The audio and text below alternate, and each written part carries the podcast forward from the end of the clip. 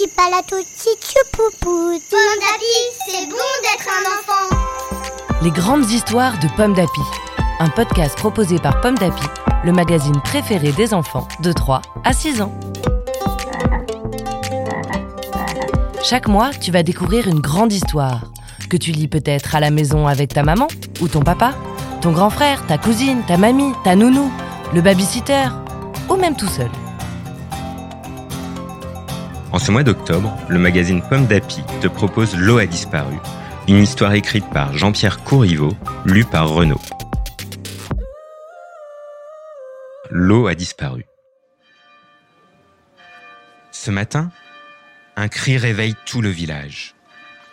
L'eau a disparu Les habitants se précipitent au bord de la rivière. Il n'y a plus d'eau. Pas une flaque. Plus une goutte. Qu'allons-nous faire s'inquiètent les villageois. Attendons, dit le chef du village. Elle va bien finir par revenir. Mais les jours passent et l'eau ne revient pas. Les villageois s'affolent. Nos animaux ont soif. Les champs et les potagers vont s'assécher. Nous n'aurons bientôt plus rien à manger. Une maman éclate en sanglots en serrant ses enfants dans ses bras. Nous non plus, dit-elle. Nous ne pouvons pas vivre sans eau. Les parents de Lison ont très peur. Ils veulent partir ailleurs. Mais Lison n'a aucune envie de quitter son village. Elle veut comprendre. Il y a bien une explication, se dit-elle, déterminée. Et je la trouverai. Lison prend le chemin qui suit la rivière asséchée.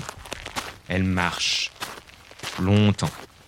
Enfin, elle arrive devant un immense mur de pierre qui coupe la rivière.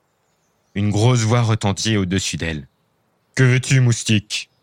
Lison lève les yeux et elle frémit en apercevant la tête d'un géant. Ce n'est pas un mur, c'est une gigantesque baignoire en pierre que le géant a construite et qu'il a remplie avec l'eau de la rivière. Lison s'écrie. Vous avez pris toute l'eau. Mon village va mourir de soif.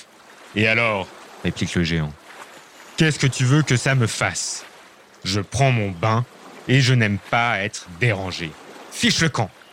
L'eau est à tout le monde. Vous n'êtes qu'un égoïste, s'écrie Lison. Elle ramasse un bâton et se met à frapper de toutes ses forces contre le mur. Le géant ricane. Puis il lance son peigne en hurlant.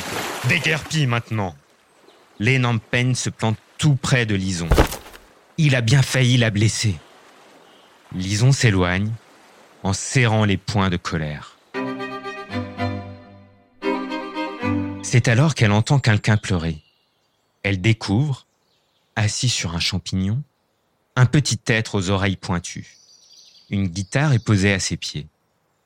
Lison demande ⁇ Qui es-tu ?⁇ Je m'appelle Flint, répond la créature. Je suis un elfe de l'eau. La rivière a disparu. Je suis désespéré. Oui, répond Lison. Un géant a volé l'eau pour prendre un bain. Flint gémit. Que vais-je devenir sans la rivière? Et sans mes amis les poissons? J'aimais tellement leur parler et leur jouer de la musique. Lison réfléchit. Soudain, elle dit Mais alors, si le géant a pris toute la rivière, il a aussi emporté tous les poissons. Ils sont forcément dans l'énorme baignoire. Elle a une idée. Elle explique son plan à Flint, qui reprend espoir. Lison se cache dans un buisson. Puis, le petit elfe s'approche de la baignoire en pierre. Il dit poliment Bonjour, monsieur le géant. Puis-je jouer de la musique pour vous? Avec plaisir, répond le géant. Voilà qui me fera du bien. Et il s'allonge de tout son long dans la baignoire. Flint attrape sa petite guitare et ils se mettent à chanter dans une langue que Lison ne connaît pas. Le géant grogne. Qu'est-ce que tu chantes? C'est quoi ces mots bizarres? Dans la baignoire, tous les poissons entendent leur ami. Ils comprennent ce qu'il dit. Flint leur demande de chatouiller les orteils du géant et de croquer ses fesses. Aussitôt, ils se mettent à le grignoter. Cric, cric, croc, croc. Le géant gigote en criant. Aïe, oui, Hé, arrêtez ça immédiatement Les poissons continuent. Croc, croc, cric, cric.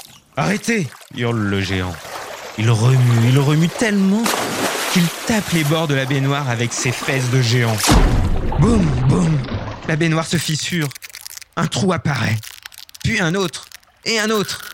Tout à coup, crac Et splash L'eau jaillit de partout et coule à gros bouillon. Elle emporte le géant qui se met à crier. Aïe, ouille Au secours Glou, glou Lison et Flint éclatent de rire. Au village, un cri retentit.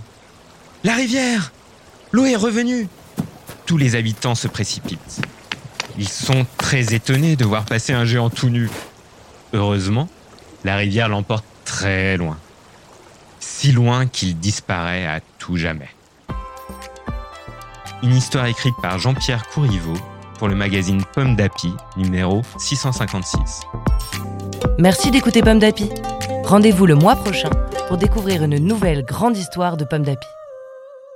Tipalato tichupupu, titapalo tichupu, titapalo tichupu, titapalo tichupu. Pomme d'api, c'est bon d'être un enfant. Un podcast Bayard Jeunesse.